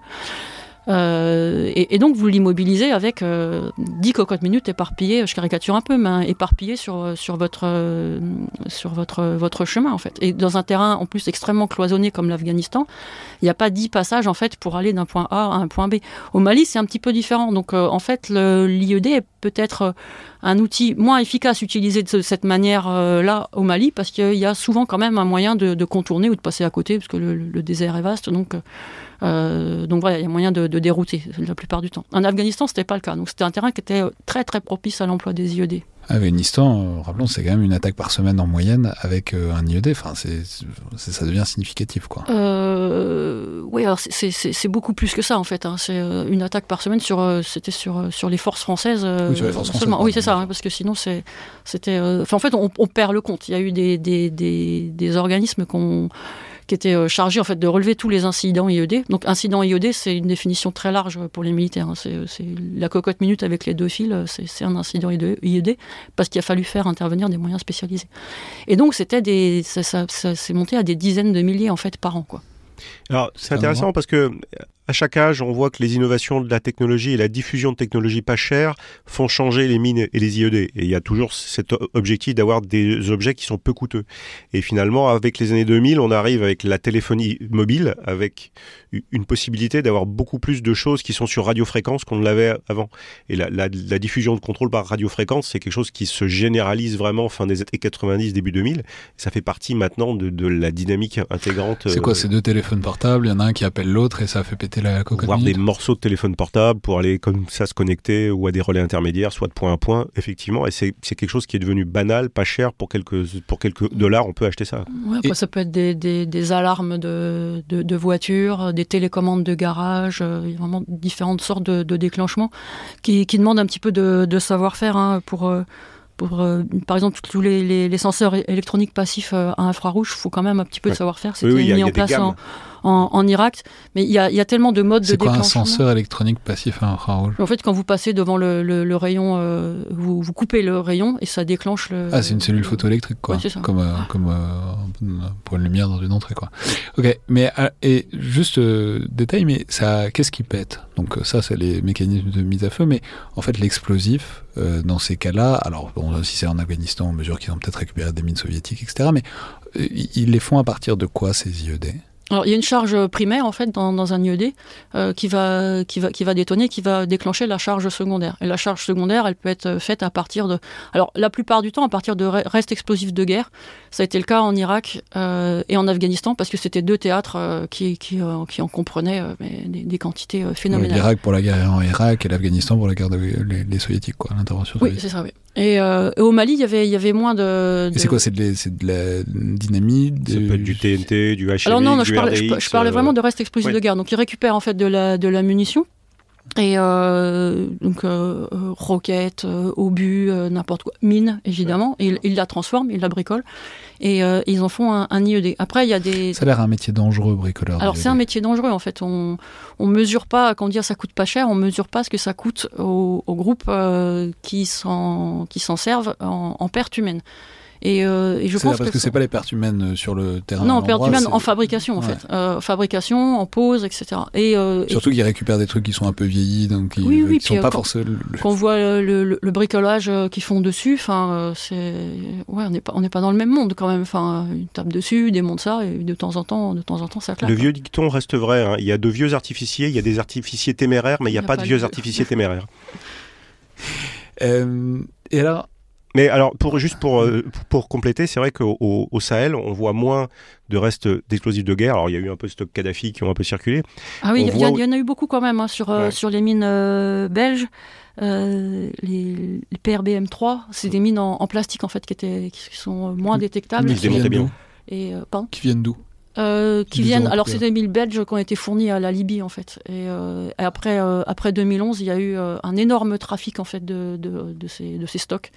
Euh, les Belges ont vendu des mines à la Libye. Absolument. Il y a des pays comme ça qui étaient assez spécialisés. Les Belges, les Italiens ont été après, dans l'après-seconde guerre mondiale, ils faisaient beaucoup de mines plastiques, pas chères, euh, fiables. C'est des mines anti-chars et on a retrouvé énormément dans, dans, les, dans les composants des IED qui ciblaient Barkhane. C'était un des premiers. On a vu aussi des explosifs de mines qui sont liés à leur paillage plus ou moins légal et aux activités minières, hein, soit des groupes occidentaux et on détourne ah, des si on, si, on, dans l'ambiguïté sur la mine, euh, enfin, si on peut, euh, l'activité minière, elle a besoin de beaucoup d'explosifs, donc on, on détourne et puis on peut aussi faire des explosifs avec des engrais euh, azotés à condition qu'il y ait un certain taux, autour de 35% d'azote euh, dans l'engrais, euh, en le mélangeant avec, avec des, carburants, avec des hydrocarbures. On peut aussi comme ça faire une charge secondaire pour pas trop cher. Oui, c'est l'image qu'on a souvent de trucs faits à partir des choses pour le jardin, mais je crois que maintenant c'est quand même très réglementé les engrais. Il y a aussi effectivement du, chlorate de soude aussi. On pouvait faire à une époque, mais en, France c'est assez difficile de trouver du chlorate de soude et les engrais agricoles en France ont plus tellement des taux d'azote qui permettent de faire ce genre de choses, effectivement. En fait, en Afghanistan, au début, euh, jusqu'en 2005 à peu près, c'est les restes explosifs de guerre qui ont été utilisés parce qu'il y en avait énormément. Mais au bout d'un moment, évidemment, la ressource s'épuise. Donc, ils ont utilisé du nitrate. Même les 30 millions de mines euh, soviétiques. donc, ils ont changé. À partir de 2005, ils ont commencé à utiliser du nitrate d'ammonium qui provenait de, du Pakistan, en gros parce qu'il y avait de, grosses usines de, fabrication. Ils fabriquaient à peu près 800 euh, 000 tonnes, euh, un peu plus de 800 000 tonnes par an de nitrate d'ammonium, et il y avait 200 000 tonnes qui étaient utilisées euh, chaque année en Afghanistan pour les IED. Et, et donc l'Afghanistan, sous la pression de la coalition, a réglementé en fait le nitrate d'ammonium, enfin il l'a complètement interdit. Donc il y a eu, c'était très compliqué évidemment pour l'agriculture afghane, mais c'était pas trop le problème. Et donc euh, les, groupes euh, se sont tournés vers d'autres euh, types en fait de, produits chimiques, notamment les produits chimiques qui étaient utilisés dans, l'industrie textile. Donc en fait c'est une course en fait permanente à l'adaptation et la course de, enfin l'épée bouclier classique. Mais ça va ça va très très vite. Là je vous parle en quelques années, mais sur des adaptations donc plutôt sur de l'innovation, mais sur des adaptations euh, plus, fine en fait, qui oblige la force à, changer en fait ses, modes d'action de contre-IED. Ça peut aller euh, sur l'Irak, les, Britanniques disaient c'est toutes les semaines ou toutes les deux semaines, il faut changer nos, modes d'action tactiques. Mais justement, parlons-en, qu'est-ce qu'on fait contre tout ça? Parce que là, ben, mais un peu comme euh, avant pour les champs de mine. Ça a l'air assez imparable cette affaire de mettre une cocotte minute avec deux, fils qui dépassent. Voilà, on voit mal. mais donc, quelles étaient les contre-mesures euh, qui était mise en place, si ce n'est faire venir des unités de sapeurs dont on n'avait jamais assez, ça prenait trop de temps? Qu'est-ce qu'on pouvait faire face à ça? Déjà, il y a le renforcement des véhicules. Ça n'a pas été fait tout de suite, parce que, alors surtout nous en France, parce qu'on était assez contents, parce qu'on a vu que les VAB, euh, qui avaient une, caisse en V, parce qu'ils sont, ils sont amphibies euh, par design, résistaient plutôt assez bien aux, IED afghans. Mieux que les MV américains plus, Ouais, au, début, il n'y avait, avait, pas, avait pas trop de MV américains, je pense, en, en, Afghanistan. Et, euh, mieux que le Bradley ou, ou le M113, par exemple, qui ont des caisses plates et, qui, qui, subissaient le souffle beaucoup plus. Mais qui sont, euh, les Bradley, qui sont plus gros. Euh, qui, sont plus gros que, que, le VAP, c'est des véhicules à, chenilles, mais c'est des caisses qui sont moins résistantes à des explosions de mines. Un M113, c'est une caisse qui sont, qui sont basses et qui sont pas très résistantes à ce genre de, de choses. Ouais. C'est fascinant, enfin, on, en reparlera peut-être, mais de voir euh, du coup l'évolution avec le programme Scorpion, là, de voir la manière dont les véhicules ont évolué. Et le Jaguar, c'est un véhicule très haut, par exemple. Enfin, tous sont des véhicules assez hauts, ce qui fait que donc le bas de caisse est moins proche de la charge, ça peut améliorer la survivabilité à plein d'égards. Tu te restes à savoir si euh, c'est des véhicules qui vont correspondre à ce problème. Non, mais c'est le problème en fait, c'est parce qu'on a euh, redesigné, euh, alors je dis on, les pays occidentaux en général au sens large, disons, on, a, on a beaucoup travaillé le design pour résister à tout ce qui était mines et, engins explosifs improvisés. Le problème, c'est que ça conduit à alourdir les véhicules. Il n'y a pas que cette raison-là hein, pour l'alourdissement, mais les IED en font partie à mettre des plaques de surblindage. Par exemple, sur les VAB, il y a eu des plaques de surblindage euh, qui ont été euh, posées. Bon, le seul problème, c'est que du coup, le, VAB n'est plus amphibie, par exemple, s'il a son surblindage. Donc, en fait, qu'on on défend contre cette menace asymétrique et quand oriente euh, toute la flotte de véhicules terrestres que qu'on a pour répondre à cette menace, on dégrade finalement notre capacité à répondre à une menace type Ukraine haute intensité. Donc, en fait, c'est un choix qui est difficile. Il y a des mines en Ukraine aussi, mais c'est pas le même problème. Il y a des mines, mais quand vous voyez la, hauteur d'un griffon, par exemple, euh, pour, euh, pour le camouflage, c'est pas l'idéal non plus. Après, du coup, bah, il est. Donc le griffon, rappelons, c'est un des nouveaux véhicules de l'armée de terre dans le cadre du programme Scorpion. Mm. Après, ben, il, est, il, est, il est haut, effectivement, donc euh, pour, ça, il est, euh, pour ça, il résiste plutôt bien aux, IED. Il y, a, il, y a, différentes innovations qui sont adoptées euh, par les véhicules, sièges suspendus, par exemple, pareil, pour résister à... À, l'effet de choc, à l'effet de souffle. pour l'amortir un peu.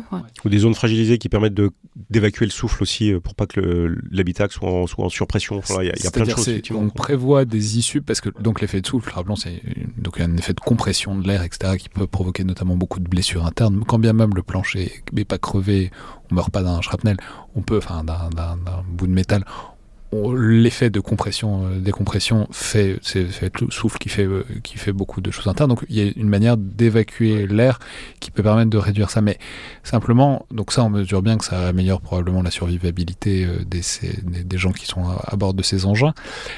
Pour autant, euh, si on parle de ce qu'on disait tout à l'heure, des attaques complexes, etc., il s'agit d'immobiliser euh, la colonne pour ensuite... Euh, ça, de toute façon, si on prend un IUD, on mesure bien qu'il y aura probablement deux trois pneus crevés et que la colonne ne va pas continuer...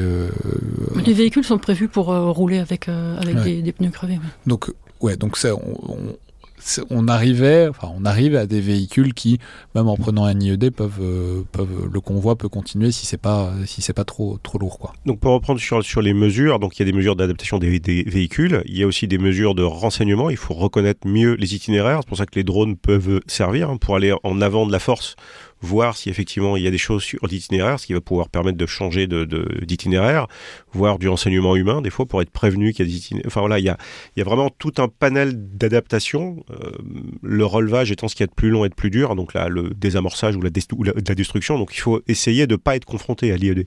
La meilleure protection, c'est de ne pas la croiser.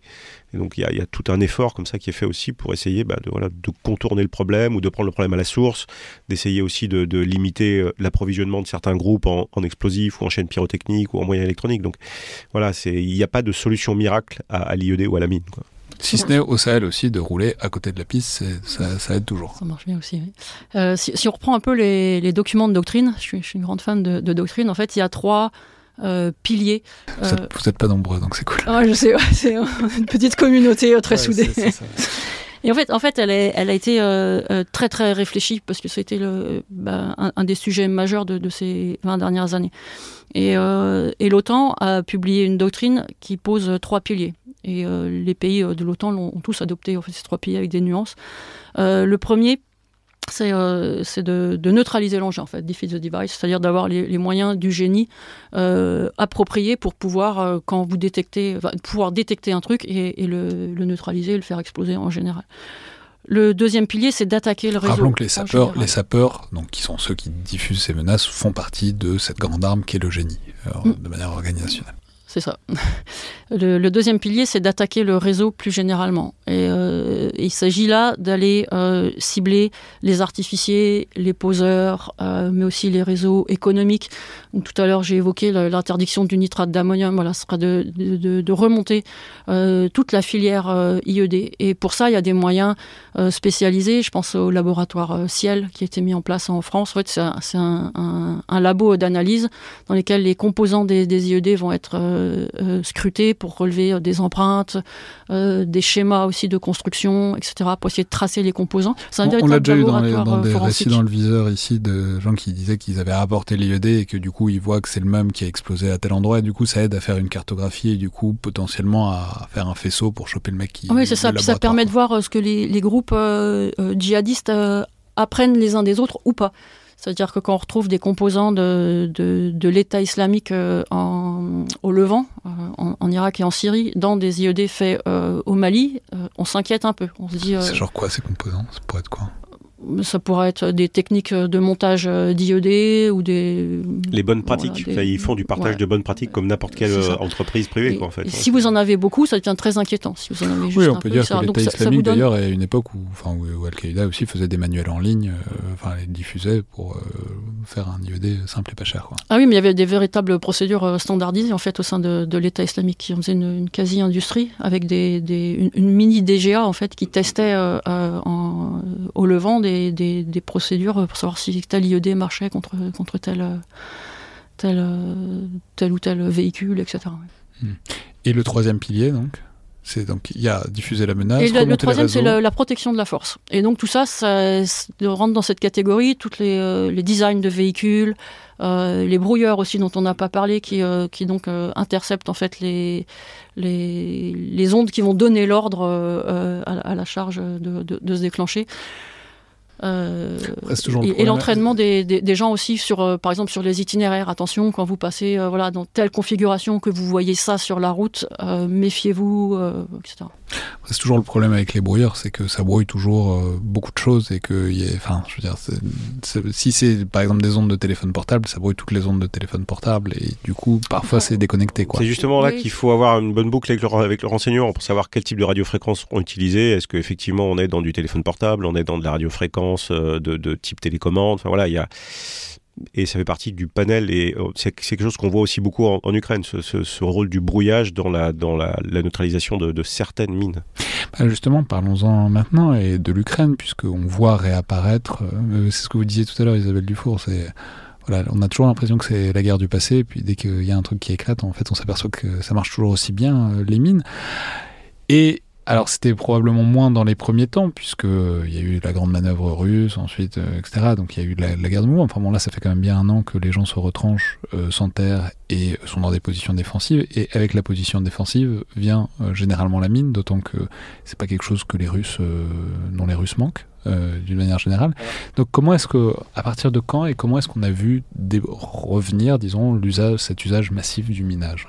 Déjà, les deux pays ne partent pas avec la même approche de la chose, euh, ne serait-ce que parce que l'Ukraine avait signé la Convention d'Ottawa. Donc, il y a bien cette dichotomie moderne entre la mine anti-véhicule et la mine euh, anti-personnel. Et il y a eu, pour des raisons humanitaires, un effort d'un certain nombre de pays dans les années 90 pour interdire les mines antipersonnelles.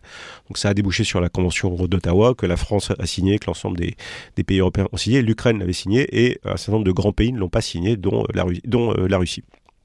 Et les États-Unis. Donc, les États-Unis à cause de la guerre de Corée. De Corée, voilà. Donc la convention d'Ottawa, donc en 97. Et Bill Clinton a beaucoup fait pour arriver à la convention d'Ottawa, mais à la fin, il l'a pas signée parce que notamment ça posait un certain nombre de problèmes effectivement quant à la légalité des champs de mines euh, en Corée et toujours cette vieille peur que s'il n'y a plus de mines, euh, la Corée du Nord va déferler sur le sud. Voilà. Et donc l'Ukraine démarrait avec l'obligation de ne pas utiliser de mines antipersonnelles et d'utiliser, par contre, elle avait le droit d'utiliser des mines anti-chars. Euh, et donc les, deux camps étaient comme ça. Et il y a des allégations assez tôt d'usage de mines par les Russes. Euh, dès la fin du, printemps, sachant qu'il y avait des mines déjà qui étaient utilisées dès 2015 en, en, Donbass par les, par les deux camps. Parce que comme il y avait une zone euh, de front assez statique sur le Donbass à, partir de, 2015, bah, il y a eu du minage. et donc ça, c'est quelque chose qu'on a vu dès que le front se stabilise, en fait, on a vu ça. Et à partir du moment où les Russes ont commencé à valoriser ce qu'on a appelé la, ligne sur Viking, donc euh, après leur retrait de Kherson à, l'automne 2022, euh, quand ils ont commencé à valoriser leur position tout le long du, front depuis Kherson jusqu'à euh, la frontière russe au nord de Kharkov, il y a eu le déploiement de dents de dragon, de tranchées, de positions valorisées avec des positions anti-chars et de mines. Et oui, effectivement, les Russes ont vidé un peu tous leurs placards. Euh, d'abord de mines statiques et puis aussi de, de capacité de minage dynamique par roquette. Donc ça, c'est replan, c'est miné grâce à de l'artillerie, donc euh, soit des roquettes, soit même ça peut être dans des obus, je pense. Il y a des obus cargo. Donc euh, on tire en l'air et ensuite ça explose et ça euh, répand des mines sur tout, ça disperse des mines sur tout un réseau. C'est une technologie qui est plusieurs dizaines de kilomètres large et qui est largement partagée. Les Américains savent faire, tout le monde sait faire ça, quoi. De mémoire, dans une roquette BM21 de, de, 122 mm russe, on met trois mines. Dans la génération d'après, ça doit être les Smerch, on en mettait 9 et dans les Tornados, on en mettait 15. Et donc une batterie de lance-roquettes russe peut projeter euh, rapidement plusieurs centaines de mines à, 20 km. On est dans, rapidement, quand un, bataillon de lance-roquettes tire, il y a plusieurs milliers de mines qui vont partir en une ou, deux salves sur, sur 20 km et qui vont tomber comme ça. Donc c'est pour ça qu'on parle de minage dynamique et de contre-mobilité dynamique par la mine. Parce que euh, même si l'adversaire parvient à brécher le premier champ de mine qu'on a posé, euh, à condition qu'on puisse lui détruire ces un ou deux engins de déminage de tête, eh ben on, va pouvoir boucher les trous de manière dynamique. Donc c'est quelque chose qu'on a vu aussi. On va pouvoir aussi aller tirer ces mines plus loin que l'axe d'attaque pour que l'autre ne puisse même pas se replier. Donc on va pouvoir comme ça piéger des, colonnes blindées euh, et c'est ce qu'on a vu e, effectivement euh, sur les, sur les offensives ukrainiennes, ce qui a stoppé les, grands efforts mécanisés ukrainiens, ce qui les a forcés à changer de tactique parce que cette capacité qu'avaient les Russes en combinant ça avec des feux d'artillerie et des, et des munitions téléopérées, euh, d'avoir vraiment cet appui sur la mine pour tenir le terrain au-delà de, leur capacité brute d'effectifs sur, le, sur le champ de bataille. Et c'est intéressant parce que là, c'est, enfin, ça marche bien quand on est chez l'autre, parce que faire ça, en plus, euh, si c'est fait à distance, on n'a aucun moyen de savoir exactement où elles sont les mines, donc ça veut dire que le pays, il est, il est pourri pour un certain temps, jusqu'au jour où euh, la paix revient et où là, on aura, on aura l'occasion de faire passer des moissonneuses batteuses, de tout faire péter, mais euh, c'est pas entièrement vrai. C'est-à-dire que même chez les Russes, même chez les, chez les Soviétiques à la fin de la guerre froide, il y a eu de la, la, conception de mines avec des, des durées de vie. C'est-à-dire que euh, quand la mine tirée par roquette euh, est lancée, il y a un petit dispositif d'amorce qui l'amorce au bout de quelques dizaines de secondes. Et une fois qu'elle est sur le sol, eh bien, avant de la lancer, on a choisi combien d'heures elle reste active. Et puis, il y a des mécanismes de désactivation un peu plus profonds.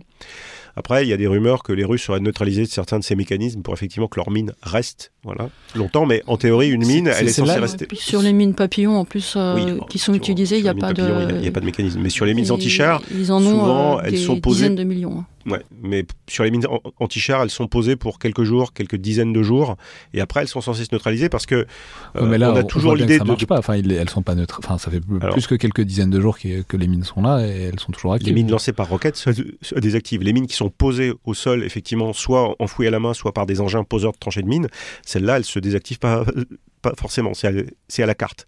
Et effectivement, les Russes ont valorisé des champs de mines qui ne se désactivent pas.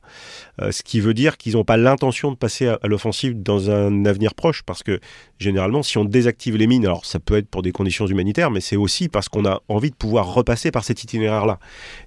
Ouais, c'est très. J'écoutais un, vieil épisode de War on the Rocks qui posait cette question-là, qui date de plusieurs années euh, maintenant, où il disait en fait, dans une doctrine moderne de gens qui ne sont pas que sur la défensive, normalement, quand on se combat, on espère passer à l'offensive à un moment.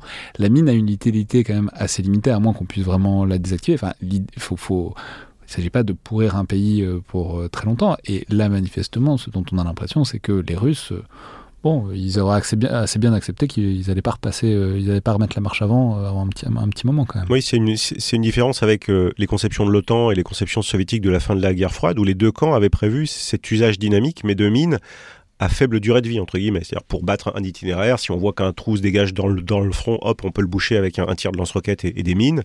Euh, et puis comme ça, ça laisse un jour, deux jours, trois jours, et après le, champ de mines se rouvrira, entre, guillemets. Et là, clairement, les Russes, ils montrent qu'ils sont installés sur cette ligne-là. Et euh, aujourd'hui, euh, on, on, estime qu'il y a 18%, je crois, du territoire de l'Ukraine qui est contaminé, alors soit par des mines, soit par des restes d'explosifs de guerre. Donc c'est assez considérable quand même. Mais alors, justement, qu'est-ce que, est-ce qu'on a des solutions? Est-ce qu'on n'en a pas du tout? Est-ce qu'on l'admet? Par exemple, parce que on est tenté de, placer des espoirs dans une sorte de technosolutionnisme, de, avec la technologie, si ça se trouve, euh, ça va marcher, on, finira par trouver des contre-mesures. Euh, si oui, euh, quelles sont-elles? C'est-à-dire, à part l'idée que les Russes décampent pour de bon et que du coup ils laissent déminer tranquillement. Bon, a priori, visiblement depuis quelques semaines, quelques mois, ça ne prend pas la direction exactement. Qu'est-ce qu'on peut espérer pour... Euh, manifestement, quand les Ukrainiens essayent de faire un assaut avec des engins de déminage, les engins de déminage, ils sont quand même salement tapés euh, très rapidement et du coup, à la fin, on en est résolu à passer par, au milieu du champ de mine, ce qui n'est pas très agréable. Voilà. Est-ce qu'il y a des pistes pour répondre à cette menace-là bah, Une des pistes, c'est la troisième dimension. En fait, on a un conflit qui est assez 2D en fait en, en, Ukraine, au ras du sol, ou guerre plus haut. Et, euh, et nous, euh, nous, encore une fois, pays de l'OTAN, euh, on aurait des, des, solutions qui passeraient par la troisième dimension. En fait, il y a un champ de mine et en plus il y a du minage dynamique, mais on passe au-dessus. En fait, c'est ou à côté, aéromobile ou, ou, ou, à côté. C'est-à-dire qu'on parachute des gens par-dessus le champ de mine? Non, mais on traiterait probablement des, des, cibles par, euh, par voie aérienne euh, pendant très très longtemps. Ce qu'on a fait ah, finalement en Irak. On essaye de désinguer tout l'arrière russe, et une fois que la deuxième ligne et la troisième russe sont dégagées, on peut Ce qu'on a fait contre l'État islamique, hein, alors c'est vu comme un conflit euh, asymétrique ou contre un adversaire irrégulier. Moi, c'est une catégorie qui me, qui me gêne un peu parce que quand on regarde les capacités qu'avait l'État islamique, c'est quasiment, c'est un proto-État en fait. Et, euh, et, donc notamment la bataille de Mossoul. Euh. Par exemple, oui. Euh, et, et, donc cette solution de la troisième dimension, elle est, elle est aussi valide pour pour les IED. Par exemple, au Mali, quand ça commençait à devenir compliqué de, de, de faire des, des convois. sur, sur de très longues distances, on a commencé à, à revenir à des livraisons par air et de l'aérolargage. Et on s'est dit, bah, c'est un peu plus cher, mais c'est tellement plus sûr et plus rapide que euh, c'est une des solutions en fait de contournement du, sol euh, piégé. Après, c'est des solutions qui sont euh, coûteuses, qui sont accessibles à des pays ben voilà, qui, qui, ont, qui, en ont les capacités. Donc, et puis, il faut avoir la suprématie aérienne. Et, et, en plus, il y a la question de la suprématie aérienne, qui était possible, qui était très très facile au Mali, un petit peu plus, un petit peu plus compliqué sur certains, sur certains théâtres en Afghanistan, par exemple.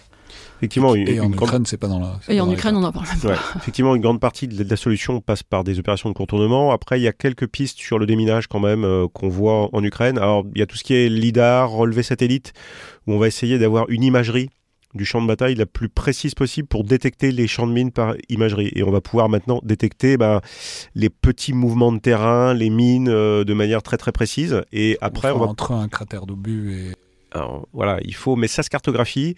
Et puis on va pouvoir euh, maintenant y envoyer des drones et des armées de drones, des petits drones quadcoptères pour aller euh, neutraliser précisément la mine. Donc ça fait partie des choses qui sont euh, en développement. lâcher un petit truc juste sur la mine. Voilà, soit un drone volant, soit un drone roulant ou un petit drone à, chenille qui va aller soit se faire sauter, soit neutraliser la, mine. Et donc voilà, il y a, y a, des pistes effectivement pour robotiser le relevage, ce qui est quand même ce qui permet d'éviter des personnels, d'exposer des personnels ou des gros véhicules. et puis voilà, une meilleure imagerie du champ de bataille extrêmement fine pour détecter les mines euh, bah voilà, en les voyant ou en voyant ce qu'elles déclenchent sur le terrain.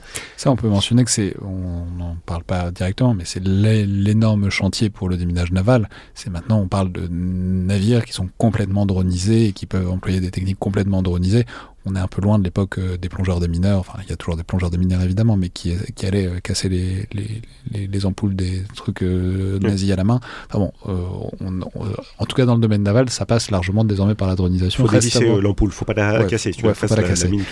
C'est une mauvaise idée. Ouais, pardon. Mais non, non, mais du coup, la question c'est si et dans quelle mesure tout ça peut s'étendre à un champ de bataille, y compris dans un conflit un peu de haute intensité comme celui-là. C'est une question dont, dont, la réponse sera donnée par les, par les, sous, par les soutiens de l'Ukraine. Hein. Il, y a, il y a vraiment un, besoin à la fois d'investir dans la technologie, dans des moyens de bréchage blindés dont on a parlé, euh, effectivement les, les MICLI, les kits sur des chars, etc.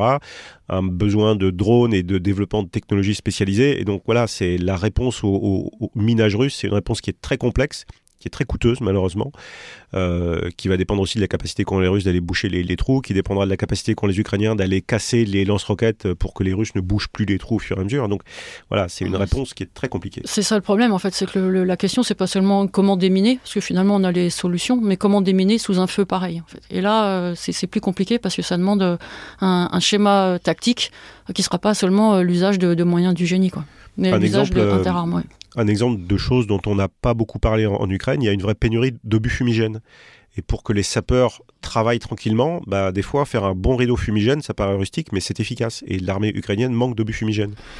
Ah, ça, je, le dis à nouveau, je l'ai déjà dit dans un épisode récent, il y a un magnifique article de Rémi MS dans un numéro récent de DSI qui montre bien tous les, tous les progrès qu'il y a dans l'usage des fumigènes. Il y a des trucs apparemment absolument incroyables qui sont développés dans différents laboratoires euh, occidentaux là-dessus. Des fumées chaudes, des fumées froides, des fumées. des fumées qui bloquent les infrarouges, des fumées qui sont des vitres sans teint, qui sont des, fumigènes pour la.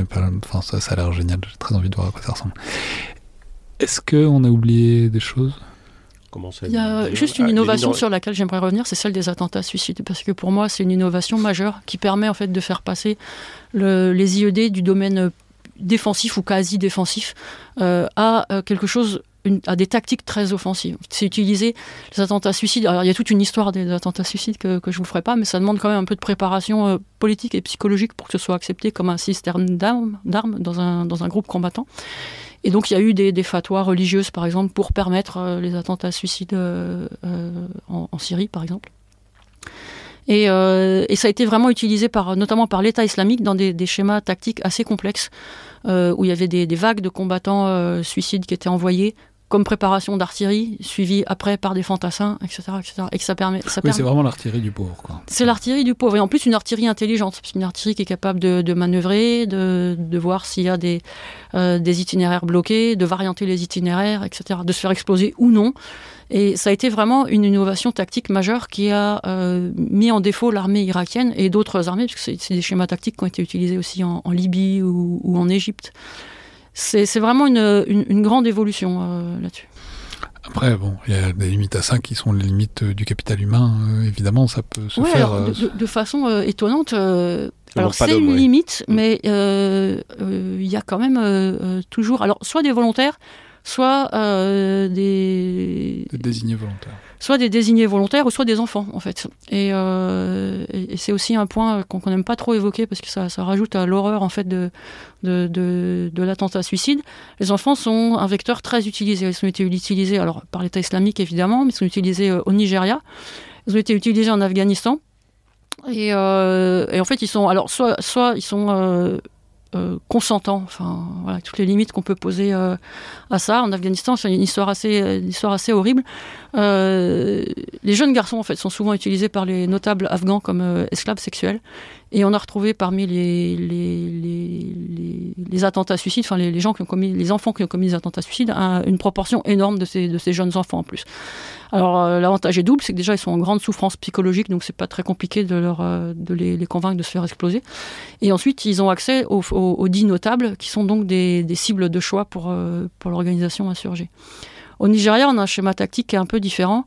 Euh, ce sont des, très très jeunes enfants, mais qui peuvent avoir seulement quelques années, qui, ont pu être utilisés, euh, notamment sur des marchés, il y a de nombreux exemples, où, euh, où les enfants sont porteurs d'une charge, mais ne sont absolument pas conscients, et la charge est, déclenchée à distance. Donc ça leur permet d'éviter en fait, d'être soupçonnés euh, par, les, par les forces de l'ordre qui, qui sont dans le secteur.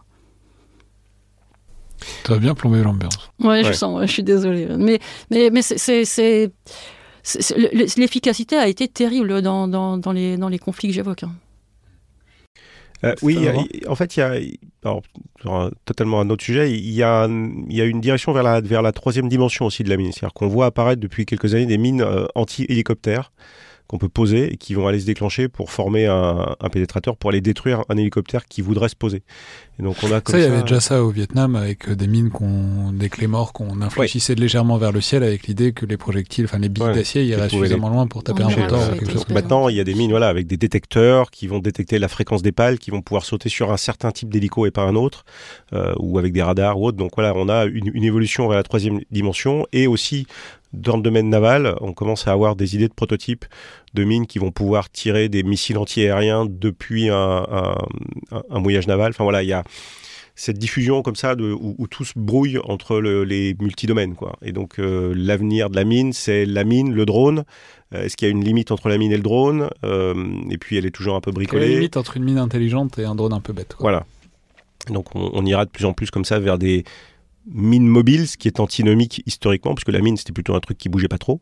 Donc voilà, on aura des drones euh, explosifs, euh, et notamment sous la mer, si, si, un jour on en reparle et qu'on fait une émission dédiée à la mine navale, euh, on, pourra dire à, quel point ça pourrait changer beaucoup de choses sur le plan naval. Avec plaisir. Moi, la mine navale, je trouve ça toujours extrêmement intéressant. Merci beaucoup à tous les deux, donc Isabelle Dufour et Stéphane Audran. Je mettrai pas mal de références de bibliographie pour ceux qui veulent creuser le sujet aussi bien l'historique des mines que leur perspective. Merci beaucoup à tous les deux. Merci Alexandre. C'était donc le Collimateur, un podcast produit par Alexandre Jublin et distribué par Binge Audio. Je vous rappelle que toutes les remarques et commentaires sont bienvenus par mail ou sur les réseaux sociaux du Rubicon, tout comme notes, euh, étoiles, like, appréciation sur euh, les outils de Spotify ou d'Apple Podcast. Merci à toutes et tous et à la prochaine fois.